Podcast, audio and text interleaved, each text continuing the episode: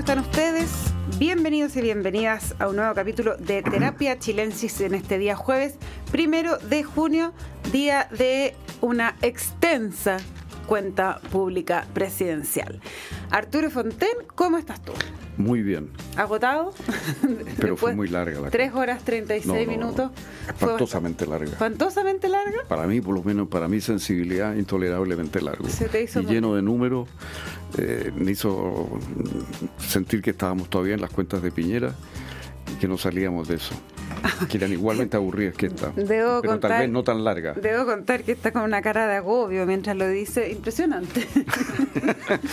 Oye, pero ya antes de seguir eh, eh, hablando de la cuenta pública, que hay mucho que podemos comentar, eh, voy a presentar a nuestro invitado de hoy aquí en nuestro estudio, Cristian Valdivieso, director ejecutivo. ¿Cuál es? Siempre se llama... Director de Criteria. director de Criteria y que ha devenido en un analista político últimamente interesante. Así parece. Bueno, gracias por la invitación, José, Arturo. A ver qué, de qué conversamos. A ver qué sale. Me imagino que algo de la cuenta hablaremos. Sí, no, gracias a ti por, por estar aquí con nosotros. Bueno, ¿qué les pareció? Abro, abro, abro el debate. Además de larga y tediosa y llena de números, como dijo Arturo. esa es mi sensación básica. la básica, pero un poco más arriba, ¿cuál sería? El gobierno como árbol de Pascua que uno remece y cae en regalos. Ah, mira tú. Lleno de regalos. Toda la carne a la parrilla. discurso. ¿Llena de regalos o llena de cosas? Lleno de regalos, de cosas, de, de adornos, de, Faltó tronco, encuentro. ¿Estás de acuerdo tú? A ver, lo primero es que efectivamente fue una cuenta no larga, muy larga, la, más larga del retorno a la democracia. Así tiene un, un, un, evidente, tono de que el presidente, después de la derrota del 7 de mayo eh, y de la derrota del 4 de septiembre, eh, no quería aparecer apaleado, no quería aparecer como un pato cojo, que es la posición en la que quedó después de las dos derrotas, y quería decir estoy gobernando y por lo tanto tengo muchas cosas que decirle al país. Y desde esa perspectiva creo que eh, se tomó el escenario, tomó la agenda y aprovechó su momento. Ahora, yo creo que fue largo, eh, quizá excesivo, eh, y eh, al mismo tiempo tiene una suerte de paradoja también en el sentido siguiente, que es que a un gobierno que se le critica por hablar mucho y hacer poco, dando la cuenta pública más larga de la historia, eh, tiene una suerte de paradoja. Sí. Ahora, en lo grueso, yo creo que fue un discurso muy político, le habló a sus dos almas, dejó contentas a sus dos almas, al alma de prodignidad y el socialismo democrático, y de alguna manera, desde ese punto de vista el presidente sale fortalecido después de una elección que fue muy compleja y donde se le veía medio tensionado por sus dos almas. Creo que logró hacer guiños a unas y a otras y desde esa perspectiva los deja contentos. Ahora vamos a ver qué sucede para adelante. El guiño más claro, diría yo, que de esto que planteas tú es cuando es al inicio del discurso, el, cuando dice eh, que las convicciones no han cambiado. Y un minuto después dice eh, que hemos tenido que reacomodar las prioridades. Sí, lo hemos hecho. ahí está hablándole a las dos. Primero, que las convicciones siguen, es su guiño directo a Prodignidad, que la hemos tenido que reacomodar. La agenda Él, está Él habló de los principios y las prioridades, como las dos P, que son totalmente compatibles. Y eso es como efectivamente un guiño a uno y a otro. Ahora, se suele plantear que como que fueran dos cosas más o menos antagónicas, pero hay un ala importante del oficialismo que dice que no, que no, no no es, no es por qué optar en una y en la otra.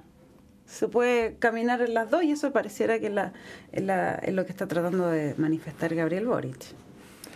Yo creo que lo que el presidente intenta es no perder la adhesión de sus dos almas porque eso lo dejaría en una posición muy muy muy compleja. Eh, y después de la elección, insisto, eh, tenía un alma que estaba llevando el pandero, que era socialismo democrático, y le apareció una que tenía los votos, en un contexto donde perdió igual, pero Mauro Dignidad tenía más votos que el socialismo democrático, y eso produce tensión, porque el presidente inevitablemente eh, tiene que mirar hacia la izquierda, porque ahí están los votos, y le cuesta sostener el, el giro, digamos, hacia la socialdemocracia que venía teniendo, y yo pienso que lo que buscó era dejar relativamente eh, unificadas a sus dos almas, eh, eh, jugando a esta idea de que los principios y las prioridades pueden ir de la mano. Ahora, Todo esto en un contexto, en un contexto donde el gobierno necesita retomar la agenda, necesita tener un nuevo relato, porque quedó sin relato después del 4 de septiembre fundamentalmente, y después sin voto después de la elección del 7 de mayo.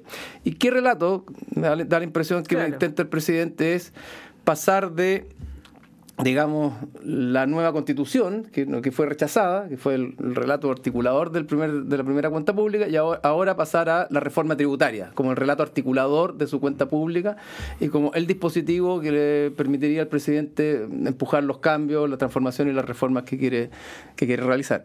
Es una apuesta arriesgada, también, es una apuesta arriesgada, porque... no, al igual que lo que pasaba con la, con la reforma eh, perdón, con la nueva constitución, que él no tenía el control de si se aprobaba o se rechazaba, aquí tampoco tiene el control de y, la seguridad de aprobar. Y diría yo que incluso más arriesgada, porque así lo que sí tiene es ya un ejemplo de que se rechazó cuando estaba recién en su primer primerísimo trámite la vez anterior, ¿cierto? La, la, idea de legislar, yo no me acuerdo que lo que, cuál era la, pero la Se rechazó la idea de legislar. De legislar, entonces, eh, y con ese antecedente creo que sí, pues está doblando la apuesta, poniéndola al centro de, de su relato. En términos económicos... Eh, Oye, mencionó, mencionó no sé cuántas veces la reforma tributaria. Por eso, pero, todo más de cinco, yo creo. Depende mucho, da la impresión, de la reforma tributaria. O sea, le está poniendo el peso, le está cargando la mano con todo. Pero, pero le está en el fondo también transfiriendo esa responsabilidad en parte al Parlamento. O sea, se está cuidando de decir, bueno, si no se pueden hacer las cosas es porque los parlamentarios no me aprobaron mi reforma. por supuesto, pero no hubo mucho anuncio, por eso te digo, en términos de inversión, de, de incentivo. Nuevo, muy poco casi todo lo conocíamos. yo partió, Yo, yo pienso que partió oh, muy bien, ¿ah? Al, principio su discurso es súper político, como tú dices, y dando como muy claras señales, eh, hablándole a sus mundos, etcétera. Y después todo el medio vino el árbol de Pascua que dice, Arturo, pero volvió a cerrar eh, bastante bien. Sí, no, sí, un buen orador y tiene... se nota que está feliz. Tiene, tiene, tiene gracia para leer un discurso, eso, eso se agradece, digamos, dentro de la, de la lata y las horas que tomó, digamos, pero pero yo creo que estamos en un momento en el mundo en que no se pueden hacer discursos de este largo, te digo realmente. O sea, eh, estamos en un momento en que todo ocurre a una velocidad diferente. Entonces tú como que no, no, no, tienes paciencia para una cosa así ya, me parece a mí. Y ahora hay cadena, ¿eh? en un rato más. Ojo. imagínate, es una cosa... Yo creo que eso es contraproducente, fíjate. Por, yo, por eso, insisto, creo que este discurso lo hizo pensando en sus parlamentarios, en sus mm. dos coaliciones y en sus dos almas para hablarle a ellos y mm. imaginándose que a la ciudadanía, a la sociedad le va a hablar después en la cadena con algún resumen cortito y con muchos discursos, porque además como fue un discurso tan largo, hubo como cuatro o cinco discursos, va a trabajar segmentadamente algunos de, los discursos en distintos públicos, porque hizo guiño identitario, hizo guiño socialdemócrata, hizo guiño a, todo. Exacto. Para el que quisiera. Bueno, pero si tiene razón al final, pues, si, esto es un día hábil. Además, ¿quién tiene, además de nosotros, que somos eh, unos, unos enfermos por la información, digamos, y la política. Parte nuestra pega, Y que es nuestra pega, claro. Eh, y los parlamentarios, ¿quién más va a estar tres horas 36 minutos de un día jueves, además toda la hora de almuerzo? Viendo una cuenta pública presidencial, o sea, es de loco. Sí, antes, por último, el 21 de mayo tenía algo. Claro, el 21 de mayo por lo menos era feriado. Claro, eh, claro, uno podía estar en, frente a la tele tomándose una cosita, eh, pero ahora es muy tedioso el, ejercicio. no sé, por eso no es tan loco pensar que efectivamente este es un discurso que está hablándole a los, a, los incumbentes. A los incumbentes. yo, esperaría, que no sé, algo completamente distinto. Yo esperaría un, discurso de, media hora y, el resto queda en, la red, digamos. este, este, libro que, que ha leído. Un PowerPoint. Eh, claro, que, que, sea un discurso real que uno pueda oír, digamos, donde estén las ideas matrices. Y luego el resto las tres horas y media restantes que vayan a internet y que la gente que se interese las lea. ¿no? Bueno, claro, pero lo que dice, yo creo que tiene harto sentido lo que dice Cristian, o sea, en el fondo da la impresión que él quería mostrar mucha gestión.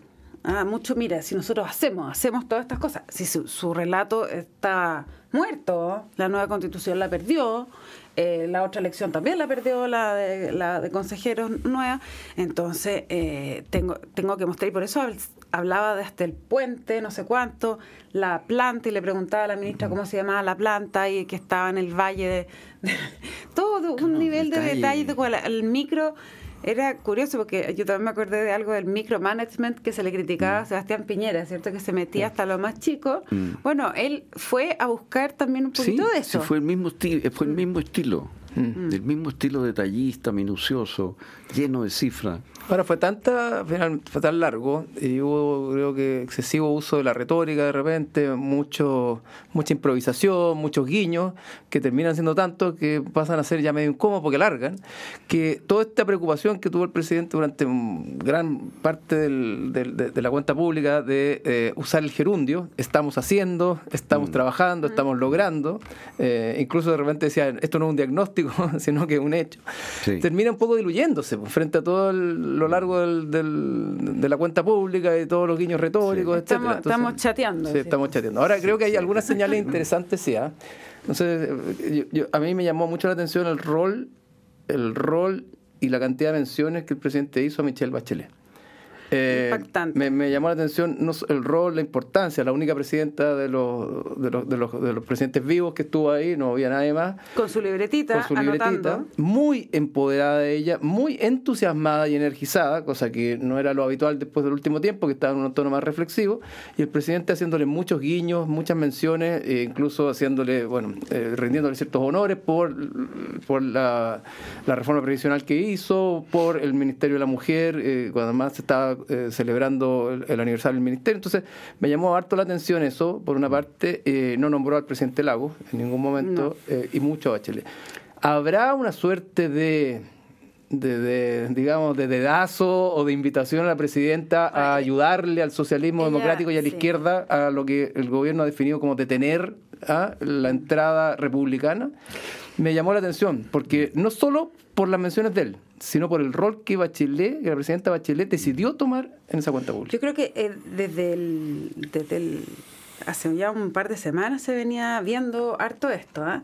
del rol de Bachelet, eh, la cercanía que tiene con, con, el presidente Boric se ha ido incrementando mucho.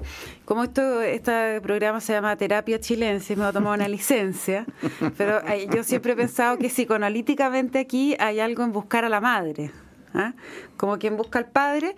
Eh, eh, Boric, a pese que ha hecho una transición quizás más pronta que su sector político, él era de los que criticaban a Michelle Bachelet, sus políticas y, su, y, como una figura de la concertación. Eh, y a poco andar, en el gobierno se ha dado cuenta de cómo son las cosas y ha resignificado el valor de, eh, de, tanto de los 30 años y sobre todo de Michelle mm. Bachelet. Entonces yo creo que hay en él una búsqueda importante de la forma también de que ella tenía de hacer política, porque se parecen mucho. Se parecen en términos de hablar de esta cosa unificadora, de, de, tener un Chile cariñoso, cuando él dice una frase como eh, mirarnos con más empatía y con menos sospecha todo a mí me parece eso muy bacheletiano. muy bachelet. Muy bacheletiano. y, creo que hay algo de eso, ¿ah? de, de, él se fue a, se está refugiando en momentos difíciles en, en una madre que en el pasado eh, de alguna manera golpeó. Bueno, estamos en terapia. ya, listo, lo dije. Bueno, hay, hay, un buen punto ahí porque, porque si hay algo que define a las madres en general es la incondicionalidad. Entonces, a pesar de que los hijos adolescentes muchas veces son críticos, eh, llegan a ser a veces groseros, impugnadores con las madres, las madres tienden a ser incondicionales. Y creo que Bachelet con el presidente Boric ha sido absoluta y totalmente incondicional, a diferencia de lo que pasó con el presidente Lago, que también tiene que ver con esta lógica de los padres que son más autoritarios a veces más rudo y que, y que no son necesariamente incondicionales. Y el presidente ha sido eh, Bachelet ha sido incondicional al presidente Boric y yo creo que eso es lo valida. Ahora, eh, eh, si estamos en la, cosa, la lógica de la terapia, también puede ser que ella encuentre en el presidente Boric al hijo político a lo mejor que no tuvo y, por, lo tanto tenga un grado de empatía y de, y de conexión con él y también de un poco de consentimiento excesivo con él también, pero bueno, es es su referente político joven. Sí, yo creo que ella es muy borichista mm. también. ¿ah? Tienen ahí una relación importante que, que, que yo creo que ha tenido bastante que ver con los giros que ha tenido el presidente Boric. Ahora, ¿qué echaron de menos de la cuenta? Si es que hubo tiempo Oye, para un echar de detalle menos? más sobre Ah, esto que, está- que acabas de decir tú, no me, no me aguanto. Eh, hay que pensar de que ella también hizo el prólogo y un prólogo muy bien hecho Sí. en el libro de No Sí, Antitelman, la nueva izquierda que acaba de aparecer. Eh, también es un gesto que hay que incorporar en tu análisis. Sí, pues bueno, y él habla del tema generacional ahí, hace una... No, Sí, sí, ella tiene un rol importante en este... Es otra señal más de cercanía Sí. con ella, digamos, y cercanía que ella también busca, yo creo. Así es. Y, y- y- y digamos también que el cierre con la eh, apelación al, al golpe a los 50 años, que le dio mucha entidad al- al- a la conmemoración de los 50 años, digamos que también es una manera de aunar a una centroizquierda y a una izquierda en torno a algo que en general eh, aglutina eh, y no divide. Y fue un, un- otro llamado donde probablemente el presidente ya está viendo que a pesar de que el tema divide al país, puede estar viendo que el tema junte y unifica a sus A dos almas y a su coalición. de todas maneras. Y eso, de la mano de nuevo, de una bachelet, capaz que sea una manera de empezar a eh, planificar, pensar cómo enfrentar eh, la arremetida eh, de la derecha republicana. Bueno, acuérdate que eh, Michelle Bachelet estaba dispuesta a encabezar la lista de, de candidatos al Consejo Constituyente si es que Socialismo Democrático y Dignidad iban en una lista. sola lista.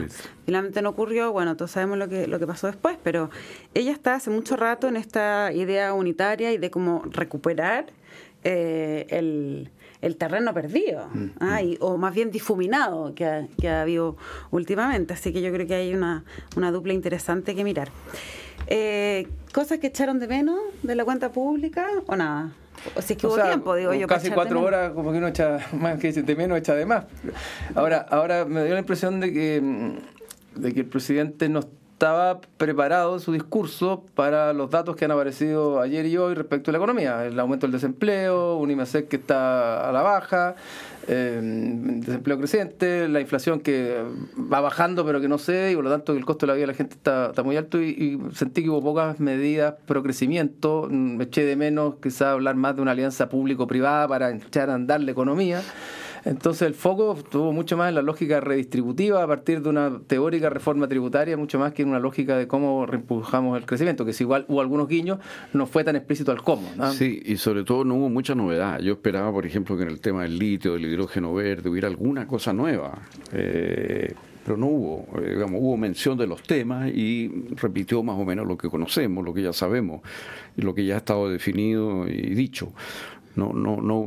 Yo, yo esperaba, por ejemplo, ahí eso lo vi con mucha atención porque yo esperaba que ahí apareciera algo concreto. Y, y apuesto que esperaba la reforma previsional con sus modificaciones. ¿ah? No, no, tanto no, tanto no. Esa, esa reforma previsional como modificar ese plan B de, El plan B de Cristian Larraín. de Cristian Larraín está bajo siete llaves, digamos. ¿no? Pero existe, lo importante es que existe. Sí, sí, Oye, claro. pero déjame, ya, ya que tocas el tema previsional, ¿le puedo preguntar algo sobre esto? Pero por Este- supuesto, si Porque este hombre hace muchas encuestas Cierto. y, y tiene mucho conocimiento y a lo mejor nos puede dar un, un anticipo incluso de la próxima encuesta. Eh, pero eh, en este tema eh, previsional, ya que tú tocas el tema previsional, si te enfrentaras a un parlamentario y el parlamentario te dijera, ¿qué tengo yo que tomar en cuenta para definir mi posición dado lo que la gente a través de las encuestas, no una, sino en general, digamos, está pidiendo en esta materia? ¿Qué, qué responderías tú a eso? ¿Qué datos de opinión pública sobre el tema previsional son importantes para un parlamentario que está en este tema hoy? A ver, yo creo que ya se ha hecho bastante evidente que hay ciertos pilares del actual sistema previsional que tienen mucha conexión o sintonía con, digamos, con las subjetividades sociales o con la cultura, la cultura chilena, eh, y que más allá del juicio que la gente tiene eh, fundamentalmente crítico respecto a la AFP, están súper instalados. Por ejemplo, eh, libertad de elección. Gente quiere tener libertad de elección, no quiere amarrarse, así como no quiere necesariamente amarrarse a, administradores privados, tampoco quiere y quizá menos amarrarse a administradores estatales o públicos exclusivamente. Eh, la capitalización individual está súper instalada o muy instalada. Es difícil que, eh, que la gente se allane eh, a que 3% de sus cotizaciones se vayan a cuentas en ni siquiera nocionales necesariamente, sino que a cuentas solidarias, por decirlo de alguna manera, porque estamos instalados esta idea de que bueno el esfuerzo que, que, yo hago tiene que rendir y que al mismo tiempo tiene que ver con la lógica de la cultura previsional que se quiere instalar. Es decir, si queremos que la gente efectivamente tenga cultura previsional, hay que hacerla sentir de que su esfuerzo rinde y es parte de su cuenta de capitalización y por lo tanto eh, todo lo que vaya eventualmente a solidaridad es algo que de alguna manera suena contracultural y hay que hacer un esfuerzo de convencimiento muy grande para ver qué es lo positivo que tiene eso. La gente en general habla de solidaridad, pero solidaridad y como un valor en el país, pero como solidaridad en el sentido de cuando yo quiero, cuando yo puedo y cuando se trata de cosas públicas, bueno, con solidaridad con, fondos públicos, ¿ah? con, impuestos generales. Impuestos, generales, exactamente. Segundo, tercer lugar, tema de la herencia. La gente ha sentido algo que, desde el punto de vista de que quienes no tienen esos problemas previsionales porque tienen buenas cuentas eh, de capitalización les puede sonar medio ridículo, pero para mucha gente el tema de dejar algo, aunque sea poco, es muy relevante. Es decir, y eso valida y valora la idea de eh, capitalizar, de guardar plata, de, cuidar, de ahorrar, porque algo va a querer. Y yo creo que eso tiene que eh, instalarse. Y esos tres pilares creo que son están muy instalados en la cultura local y que además son muy eh, sinérgicos con la posibilidad de que la gente sienta que vale la pena ahorrar. Dime una cosa, y esto es políticamente cómo se corta esto y desde el punto de vista estrato socioeconómico cómo se cómo se corta cuán transversal es esto. No, es, bastante transversal. Es bastante transversal la idea de eh, que los, la solidaridad se hace con impuestos generales, que eh, la capitalización tiene que ir a las cuentas de, los de, los empleadores, o sea, perdón, de, capitalización individual. Y además hay un tema que cruza todo esto que tiene que ver con la desconfianza que la gente tiene respecto del Estado. Es decir, por mucho que em, tú le muestres los beneficios que pudiera tener el tema de un ahorro solidario o de que ciertos puntos de tu capitalización, de, de, tu, de tu previsión vayan a cuentas solidarias, la gente tiende a desconfiar respecto de ¿y qué va a pasar con ese dinero? O sea, aquí está mucho la lógica, eh, a diferencia de lo que puede pasar en, países socialdemócratas o con estados de bienestar instalados hace mucho tiempo, donde hay más confianza en el Estado, porque hay una historia que te dice, mira, efectivamente esto ha pasado. Aquí estamos en Latinoamérica, estamos en Latinoamérica y la desconfianza respecto de qué pasa con la plata en el Estado existe. ¿Y, y hay alguna razón, o sea, de esa desconfianza me refiero a razones como concretas, por ejemplo, desconfían porque en el Estado se va a perder la plata, o la va a malgastar la plata, o la va a mal administrar. Eh, ¿Cuáles son esas razones de la desconfianza? ¿O es, no sé, se la van a robar. ¿Cuál es la argumentación? Son desconfianzas de ese tipo, del tipo, bueno, primero dónde está mi plata, con mi plata no, por lo tanto yo quiero saber dónde está, y por otro lado, eh, ¿por qué tengo que confiar en un Estado que no necesariamente es tan eficiente, tan claro y donde yo he tenido experiencias múltiples con el Estado, cuando voy al registro civil te dirá alguno, cuando voy a impuestos internos te dirá otro, algunas son mejores. como de un Estado ineficiente. ineficiente donde la experiencia también es una experiencia compleja. O sea, vamos a meter otro tema, pero si la gente pudiera elegir, se pudiera elegir, en general tiende a preferir prestadores privados. Por ejemplo, la ISAPRE. La gente se tiene que estar en FONASA porque no puede, pero la expectativa de poder acceder a una ISAPRE tiende a ser alta en la población. Lo mismo pasa con las clínicas o los centros privados de salud. Pueden ser desde clínicas de muy alto costo hasta centros privados mucho más accesibles a las clases medias, pero la gente prefiere acceder a los centros privados de salud porque hay distintos temas de trato, de relación, de tecnología, etcétera, que hacen que la gente tenga una mejor visión. Ahora, de que hay críticas, está lleno de críticas, de que hay arbitrariedad, injusticia, también están.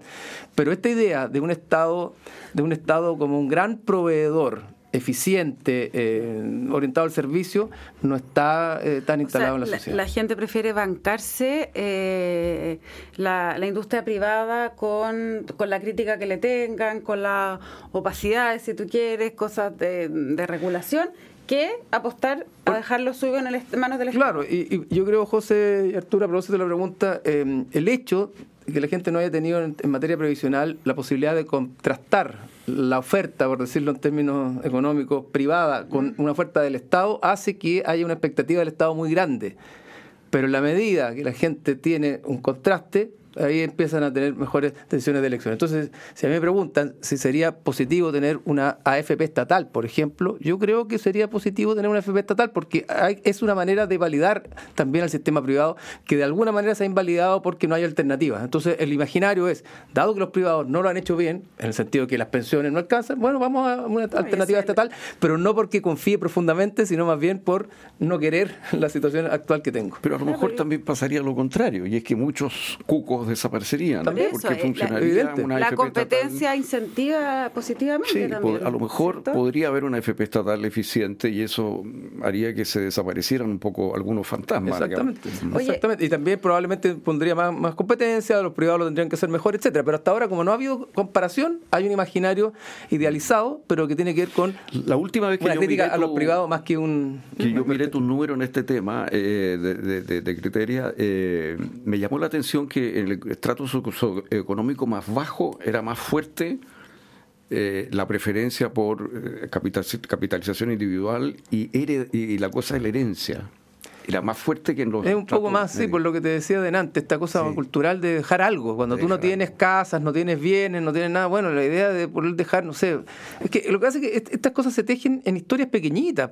Murió mi papá y dejó 5 millones de pesos y nos llegó, y yo, pucha, me compré un auto o compré un, no sé, pude instalarme en un puesto en la feria. O sea, todas esas historias que existen y dan vuelta a ese, es, le dan sentido a la, herencia. Entonces, los grupos más bajos, que no tienen, evidentemente, capital, que no tienen bienes, bueno, ahí tienen algo que dejar o que legar y que en muchos casos ha permitido historias como la que te cuento ahora. Oye, se nos acaba el tiempo, pero te quiero hacer una pregunta para cerrar. ¿Cómo estás viendo tú desde, desde los estudios de opinión que hacen eh, la, la posición en que se encuentra el Consejo Constitucional? O sea, ya hay encuestas que dicen que eh, el cuarenta y tanto por ciento estaría por el rechazo. O sea, están partiendo con el, con el viento en contra, ¿no? Están partiendo con el viento en contra y, mm, claro, como siempre en las discusiones de la élite, donde se miran los acuerdos de manera muy virtuosa y que yo también los comparto, pero no necesariamente eso tiene una capilarización a nivel de la sociedad. Yo creo que está partiendo con el viento en contra porque hoy día la gente, la sociedad en general, no mira una nueva constitución como un disco positivo capaz de hacerse cargo de los problemas que la sociedad define como centrales. En su minuto, después del estallido social, el problema central tenía que ver, o el relato, como queramos, tenía que ver con la desigualdad. Y la constitución se veía como un dispositivo que iba a ser capaz de tener definiciones, principios, etcétera, que tomaran el tema de la desigualdad, en, en- en previsión, en educación, etcétera. Hoy día no se ve eso. Entonces, al no verse como un dispositivo que va a servir concreta y materialmente para la vida de las personas, la gente está como muy distante.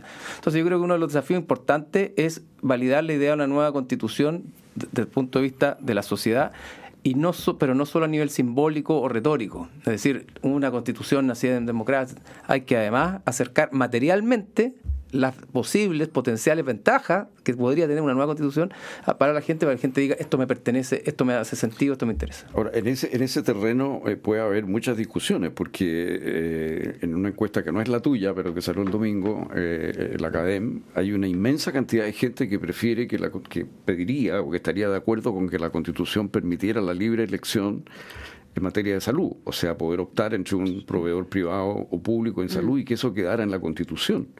Eso tiene un apoyo gigantesco, más del 90%. E- Eso, y eso es una cosa que, según esta encuesta, el 92% de la gente pide eso en la Constitución. Bueno, eso cuando hablamos de, divisivo. de los temas previsionales decíamos libertad de elección. Libertad Eso- de elección. eso es- Va a ocurrir lo mismo. Claro, es lo mismo. Esos van a ser dos temas bien No, de- polémicos dentro del Consejo. De todas maneras. Bueno, Cristian Valdivieso se nos pasó volando. Volando, volando el tiempo, así que muchas gracias. Más rápido el- que la cuenta pública. Chuta. Eso ah, Somos no es poco. No es poco. Somos más breves. Oye, bueno, gracias por venir. Esperamos tenerte, por supuesto, de nuevo en este estudio. Ya, Gracias por la invitación. Les cuento que la transformación digital de tu empresa nunca estuvo en mejores manos. En Sonda desarrollan tecnologías que transforman tu negocio y tu vida, innovando e integrando soluciones que potencian y agilizan tus operaciones. Descubre más en sonda.com. Sonda Make It Easy. No se vayan de Radio Duna porque a continuación información privilegiada cierre y luego sintonía crónica debut junto a Bárbara Espejo y Francisco Aravena. Arturo Fonten, Cristian Valdivieso, muchas, muchas gracias. Que estén los dos muy bien y nos encontramos mañana con más Terapia Chilensis. Buenas noches. Muy buenas noches.